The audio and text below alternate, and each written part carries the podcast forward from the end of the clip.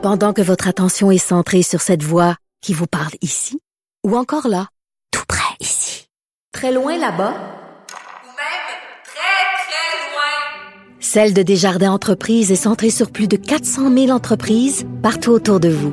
Depuis plus de 120 ans, nos équipes dédiées accompagnent les entrepreneurs d'ici à chaque étape pour qu'ils puissent rester centrés sur ce qui compte, la croissance de leur entreprise.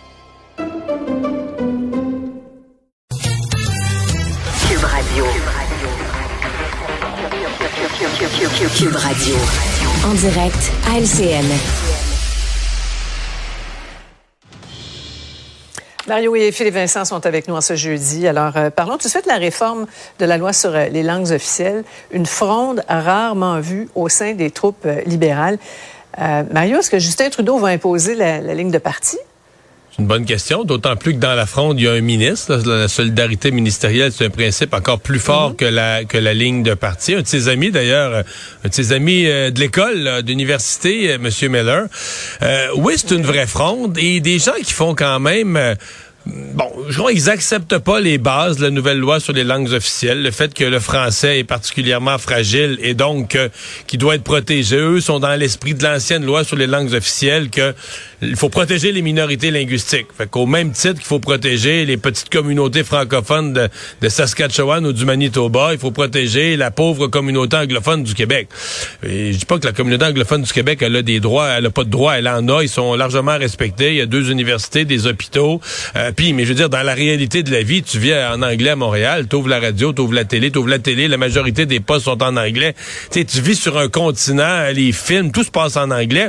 Euh, donc, c'est pas très, c'est pas très crédible leur bataille. Sauf que pour Justin Trudeau, c'est devenu tout un problème politique, là. tout un problème. Euh, Est-ce qu'on est prêt à perdre des députés, à avoir des démissions dans son caucus au nom de la protection du français quand on est premier ministre du Canada? Là? Ouais. Philippe Vincent, j'ai déjà posé la question euh, au, au début de l'affaire, mais bon, là, on voit comment ça évolue. Ça nous dit quoi sur le leadership de Justin Trudeau? Ben, les- peut-être les plus positifs vont dire que ça montre que Justin Trudeau donne de la liberté à ses députés. Il l'avait promis, sauf sur les questions liées à la charte, et il respecte cet engagement-là. Après, ça montre quand même aussi que d'abord, à l'intérieur de son caucus, il n'a pas donné la place aux députés pour pouvoir s'exprimer. Ça, ça a été une des reproches. Et ça a fait en sorte que ces députés-là se sont exprimés sur la place publique et font en ce moment dérailler le débat et qu'il n'a pas de contrôle sur cette ligne-là. Il n'a pas de contrôle sur ce message-là. Donc, ça va être intéressant de l'entendre d'abord parce que son silence aussi est particulier. Il peut en profiter en ce moment parce qu'à la fois, il peut récolter les fruits en disant, ben regardez, la communauté anglophone s'exprime. Et de l'autre côté, il peut dire, bon, on va continuer d'a- d'a- d'adopter le projet de loi et donc de défendre les langues officielles. Mais quand l'opposition, qui est majoritaire lorsqu'elle est réunie ensemble, si elle réussit à faire adopter un, projet, euh, un amendement qui permettrait, par exemple, que la charte de la langue française s'applique aux entreprises sous juridiction fédérale, ça va vraiment être là le vrai test si le gouvernement va continuer d'appuyer son propre projet de loi modifié par l'opposition. Ouais. En tout cas, des- les pommes de discorde s'accumulent là, dans le, le- le panier Québec-Ottawa. là, Après C13, le chemin Roxham, là. maintenant le C5, adopté en, en juin euh, par le fédéral, qui permet aux agresseurs sexuels de purger une peine de prison à domicile. Euh, levée de bouclier au Québec, euh, Mario, les députés euh, québécois qui accusent Ottawa de, de nuire à la lutte contre les violences sexuelles et une motion qui a été euh, adoptée en sens à Québec. Oui, absolument. Et euh, le Bloc québécois qui est en mode panique à l'heure actuelle, qui dit qu'ils vont faire un projet de loi pour corriger ces cinq, un projet de loi de députés, euh, parce que le Bloc était avec les libéraux là-dedans. Euh, C'était la philosophie très à gauche de dire ah les peines de prison, faut sortir les gens des prisons, les peines de prison sont trop sévères, euh, faut enlever les peines minimales. Donc le bloc là, a dansé la valse avec Justin Trudeau là-dessus. Sauf que là, euh, bon, le bloc dit nous autres là, c'est parce qu'il y avait des bouts du projet de loi qu'on aimait, d'autres qu'on n'aimait pas, fait qu'on a ramassé le mauvais avec le bon. Bon. Moi personnellement, euh, je, je j'ai jamais compris. J'ai écrit des chroniques. J'ai jamais compris qu'on aille de l'avant avec ce projet de loi-là. À un moment donné, euh, à un moment donné, faut qu'il y ait une, une cohérence dans une société. Euh, des débats sur les problèmes de violence sexuelle. Tu dis MeToo, faut que les gens dénoncent, les encouragent à dénoncer. Même chose avec les crimes par arme à feu. On dit à Montréal, à Toronto, à Vancouver, les crimes par arme à feu, ça n'a pas de bon sens. Dépensons des millions, embauchons des policiers, ayons des plans spéciaux de lutte à ce genre de crimes-là. Puis en parallèle, tu as des députés à Ottawa qui, pendant des mois et des mois, se questionnent comment est-ce qu'on pourrait prendre moins sévère puis diminuer les peines de prison? Ça n'a pas de, sincèrement, là, ça n'a pas d'allure. Tu as l'impression que tu un Parlement qui vit sur une autre planète. Ouais. Philippe Vincent, le, le, ministre de la Justice, Lametti, s'est dit très fier de, de, ces cinq, lui. Et puis, au fond, il se fie au, au bon jugement des juges. Oui, puis ultimement, si on nomme des juges, c'est à ça que ça sert. Après ça, comme Mario le disait, il y a quand même un minimum pour certains crimes. La société, par exemple, pour un meurtre, dit ben, à perpétuité, vous serez en prison sans libération conditionnelle avant un nombre d'années X. Donc, pour certains crimes, il y a un, un, minimum qui est prévu dans la loi parce que socialement, on trouve que ce sont des crimes qui sont trop graves. Il faut aussi rappeler que là-dedans, il y a des enjeux sur les peines minimales de drogue qu'on a enlevées parce qu'à de nombreuses reprises, là, les peines minimales qui avaient été mises de l'avant par Stephen Harper, notamment, avaient ouais. été déboutées en Cour suprême.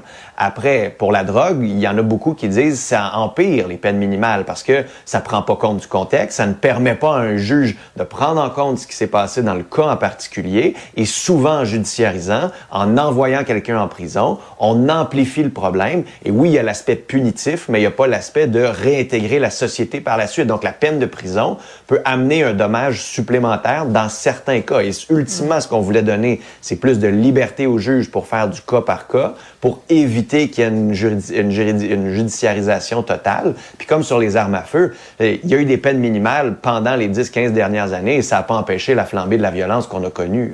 Ouais. En terminant, une, une question euh, qui est euh, toujours très délicate. Combien doivent gagner nos élus? Euh, ça revient régulièrement. c'est tout un exercice là, pour les élus qui sont un petit peu jugés partis, Mario. Oui, ouais, c'est certain que c'est compliqué. C'est pour ça qu'ils ont créé un comité indépendant avec des ex-députés et mmh. un spécialiste des ressources humaines. Ça réglera pas le débat. Là. Il y a des gens qui vont être contre ça, qu'on augmente ouais. le salaire des élus, puis il y en a d'autres qui vont trouver que ça a du bon sens. Moi, je, je me suis amusé tantôt. Je suis allé avec mon sel avant de rentrer en onde ici à Cube. J'ai fait 10 minutes de recherche d'emploi dans le secteur public. Tu sais, mettons, un directeur d'arrondissement à Ville de Montréal, là, ça gagne le salaire de Christian Dubé. Là. Ça, gagne, ça, ça gagne plus qu'un député pour la peine. Euh, au ministère des Mines, présentement, on cherche un directeur des, des politiques, quelqu'un euh, gagne plus qu'un député. Et moi, c'est là, je trouve qu'il faut se placer. C'est dans l'échelle de l'ensemble des salaires du. Secteur public. Ceux qu'on élit, ceux que nous, les électeurs, on choisit. À moins que les électeurs, on pense nous-mêmes qu'on est complètement niaiseux et qu'on choisit des pas bons. Mais ceux qu'on choisit, est-ce qu'on pense qu'ils devraient être un peu plus haut dans la hiérarchie? Moi, ma réponse, c'est oui. Mmh. Euh, Québec solidaire subject dit que la CAQ, les libéraux sont bien pressés, Philippe Vincent. Oui, bon, après ça, Québec solidaire, il y a déjà eu un rapport qui a été déposé, puis il l'avait torpillé. À un moment donné, il faudrait qu'on s'entende sur une formule pour augmenter les salaires, revoir les fonds de pension et tout ça. On pourrait ouais. le faire comme il faut. À un moment donné, il faut que ça se fasse. C'est juste qu'en ce moment, on est en pleine renégociation dans le secteur public, puis on a offert 9% pour les cinq prochaines années au secteur public. Alors, mm. si les élus étaient pour se donner une augmentation plus haute que ça, je vous dirais que les syndicats vont, en, euh, vont en profiter oui. et ouais. vont critiquer le timing, hein? les élus en ce moment. Donc, il y a aussi le contexte qu'il ne faut pas oublier. Effectivement, un tantinet. Merci beaucoup à vous deux. Au revoir. Au revoir. Salut. Ah voilà, c'est ce qui met un terme à notre émission du jour. Merci beaucoup d'avoir été avec nous. Je vous donne rendez-vous demain 15h30 à Antoine Robitaille qui s'en vient.